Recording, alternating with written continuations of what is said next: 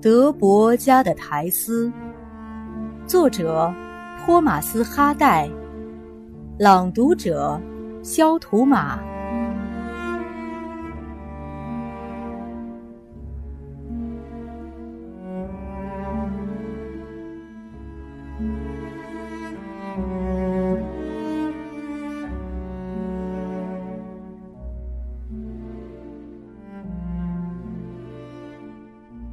十一，骑马的一队缓缓赶路，一时无话。苔丝抱着他，得意的心儿乱跳，但想到别的，他又心怀疑虑。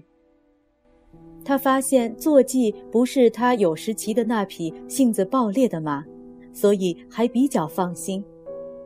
不过，虽然紧紧抱住了他，还是感到颠簸的厉害，就求他慢点走。埃里克照办，干得利索，对不对，亲爱的泰斯？不一会儿，他说：“对，我肯定该好好谢谢你。”他道：“真打算谢？”他不吭气。泰斯，干嘛老不喜欢我亲你？我想，因为我不爱你。肯定不爱。有时候还生你的气呢。啊，我就怕这个。其实对苔丝的坦白，他并不在意。他明白什么都比冷漠强。惹你生气的时候，你干嘛不直说？你自己明白。再说，在这儿也由不得我自己呀。常跟你亲近，没惹你生气吧？有时候生气，有几回？你自己知道，次数多了。每次都生气。他不吭声，马缓缓而行。这时，先前悬挂在山谷之间的一层朦胧发亮的夜雾开始漫山遍野，包围了他们。月光仿佛为之阻挡，夜空仿佛为之昏暗。雾更显得四处弥漫，无孔不入。不知是因为夜雾浓浓，心神恍惚，还是昏昏欲睡，苔丝竟没发觉，他们早已走过了通向特然特瑞奇的道路，没发觉引路人并未走向特然特瑞奇。他真有说不出的疲倦。过去的一星期，每天早上五点就得起床。从早忙到晚，今晚到猎场堡来，又多走了三英里路，等同伴等了三个钟头，急着动身又没顾上吃东西喝水，加上回家的路步行了一英里，还吵了一场架，生了一场气。马也走得慢，结果现在已经凌晨一点钟。然而只有一次，他被睡意征服。忘情之间，把头轻轻地靠在了他的背上。德伯停下马，从马凳里抽出脚来，在马鞍上侧过身，伸手抱住他的腰，扶他一把。他立刻一惊，采取自卫，并以平素的容易冲动，以牙还牙，给他轻轻一推。他本来就坐得不稳，这下几乎失去平衡，差点滚下马来。马虽壮实，幸而是他最安静的一匹。你也太不知好歹！他骂道：“我并没安什么坏心，不过怕你掉下去而已。”他怀疑的想想，觉得也有道理，便心平气和、低声下气地说：“请原谅先生。”原谅，除非你表示表示信得过我。上帝呀！他突然大发脾气。我是什么人？被你这么个黄毛丫头推来搡去，快三个月了，你一直捉弄我，躲着我，故意不理我，我可受不了了。我明天就走，先生。不成，明天甭想走。再问你一次，让我抱你一下，表示你信得过我，行不行？来吧，只有咱俩，没别人，听话，咱俩互相了解。你知道我爱你，把你当做世上最漂亮的姑娘，你的确是的。把你看作情人，难道不行吗？他生气的猛吸一口气，一脸反感，还不安的在座位上扭来扭去，看着远处嘟哝的说：“不知道，但愿。”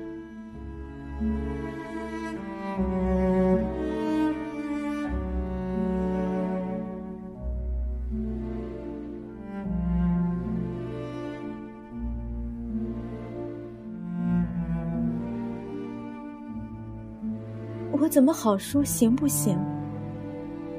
他从心所欲的搂住了她，一了心愿。苔丝不再表示反抗，二人慢慢侧身而行。忽然，他想到已走了好长时间，就算用这种速度步行，也已远远超过平日去猎场堡短短旅程所需要的时间。而且，他们走的不是坚硬的大路。却是一条踩出来的小径。哎呀，到哪儿了？他叫道。路过一片林子。林子？什么林子？肯定走错了吧？是猎场，英格兰最古老的森林。夜色这么好，干嘛不多溜达一会儿？你怎么这么阴险狡猾？苔丝又顽皮又惊愕地说，立刻一个个的掰开了他的手指头。摆脱他搂他的手，虽然这样做自己可能会滑下马去。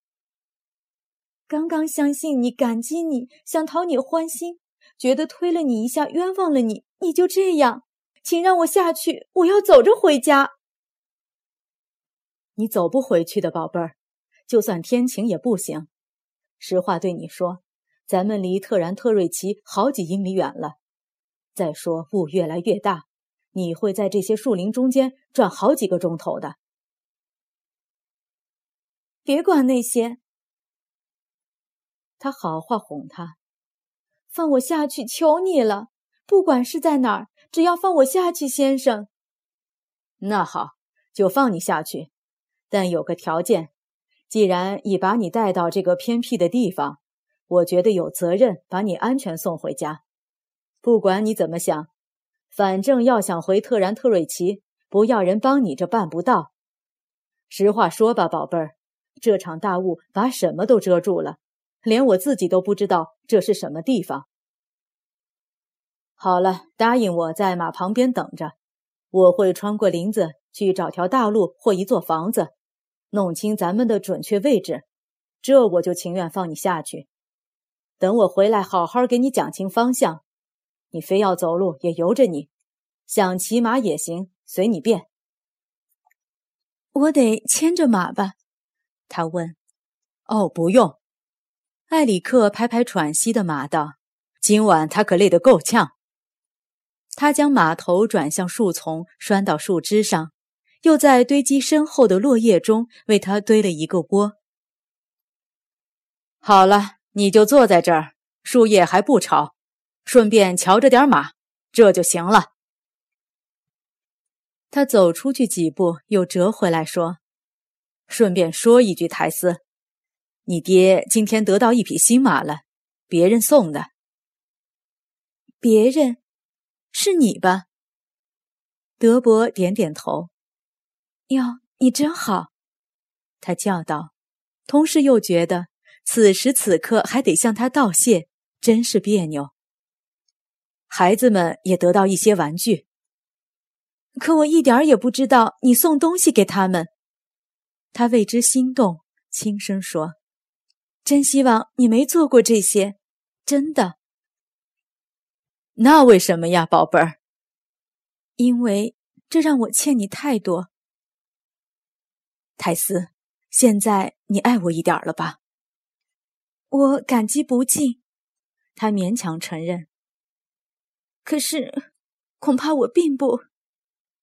忽然想到，他做这些都是出于对自己的热情，他苦恼的哭了，泪珠一颗接一颗慢慢滚下来。别哭，亲爱的，就坐在这儿等我回来。他默默顺从，在他堆的树叶上坐下，微微的有些颤抖。他问：“你冷了吧？不太冷，有点儿。他伸手去摸她，手指就像触到鸭绒似的。就穿这么件轻飘飘的纱衣裳，怎么搞的？这是我最好的衣裳了，出门时候还挺暖和的。我哪知道还要骑马，还要弄到半夜三更。九月里夜凉，让我想个法子。他脱下自己薄薄的外衣，亲切地披在他身上。好了，现在你会觉得暖和些。我的美人，就在这休息吧，我一会儿就回来。把他肩上的外衣扣子扣好，他一头钻进雾霭组成的丝网。此时，树与树之间也都罩上了夜雾的面纱。他听见他爬上附近的山坡，树枝沙沙作响。后来，那声音变得跟小鸟跳动差不多，最后完全消失。月光正在西沉，苍白的月光渐渐变弱。苔丝坐在树叶上，陷入沉思，变得看不见了。这期间，艾里克·德伯爬上坡顶，好弄清楚他们到底在猎场哪块地方。实际上，他以信马由缰了一个多小时，碰上哪个弯就转哪个弯，好延长与苔丝作伴的时间。加上他一心注意月光下苔丝的容貌，没大理会路旁的东西。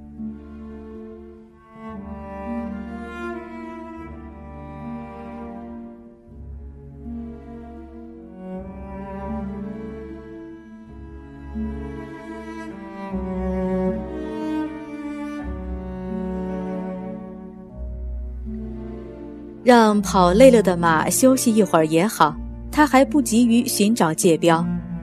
爬上一座小山，到了相邻的山谷，他来到一条大路的篱墙边上，认出了这片地形，也就弄清了他们所在的位置。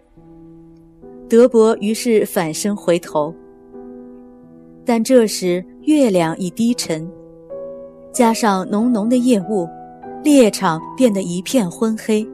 虽说佛晓已为时不远，他不得不伸出手来探路，免得撞到树枝上。他觉得要找到刚才出发的准确地点，简直完全办不到。他转上来转下去，左拐右绕，终于听到马在身旁轻轻移动，冷不防一脚绊上他自己的外衣袖子。苔丝，德伯叫道。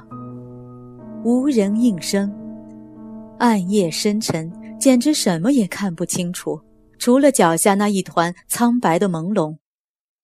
这就是留在枯叶堆上的苔丝薄纱衣裙的形体，其余一切都黑黝黝的。德伯俯下身，听到他均匀轻柔的呼吸，他跪下去，俯得更低，直到他温暖的气息扑上他的面颊，随即。把脸贴了上去，他沉沉酣睡，睫毛上依然挂着泪珠。黑暗与静寂笼罩着周围的一切，他们头上是猎场古老的紫杉和橡树，枝头栖息着温柔的小鸟，做着他们最后的一个梦。野兔们悄悄地来来往往，蹦蹦跳跳。可是，有人或许会问。苔丝的保护天使在哪里呢？他天真信奉的神在哪里呢？或许正如那个好挖苦的提斯比人所说：“神正在说话呢，正追逐呢，正旅行呢。再不就是睡着了，唤不醒了。”正如苔丝穷乡僻壤的自家人听天由命，互相安慰的那样。这是命中注定。可悲正在于此，从此以后，一道无法估量的社会鸿沟，就把我们女主人公的人格，与她从前迈出母亲的门槛，到特然特瑞奇碰运气时的自我，相互隔断。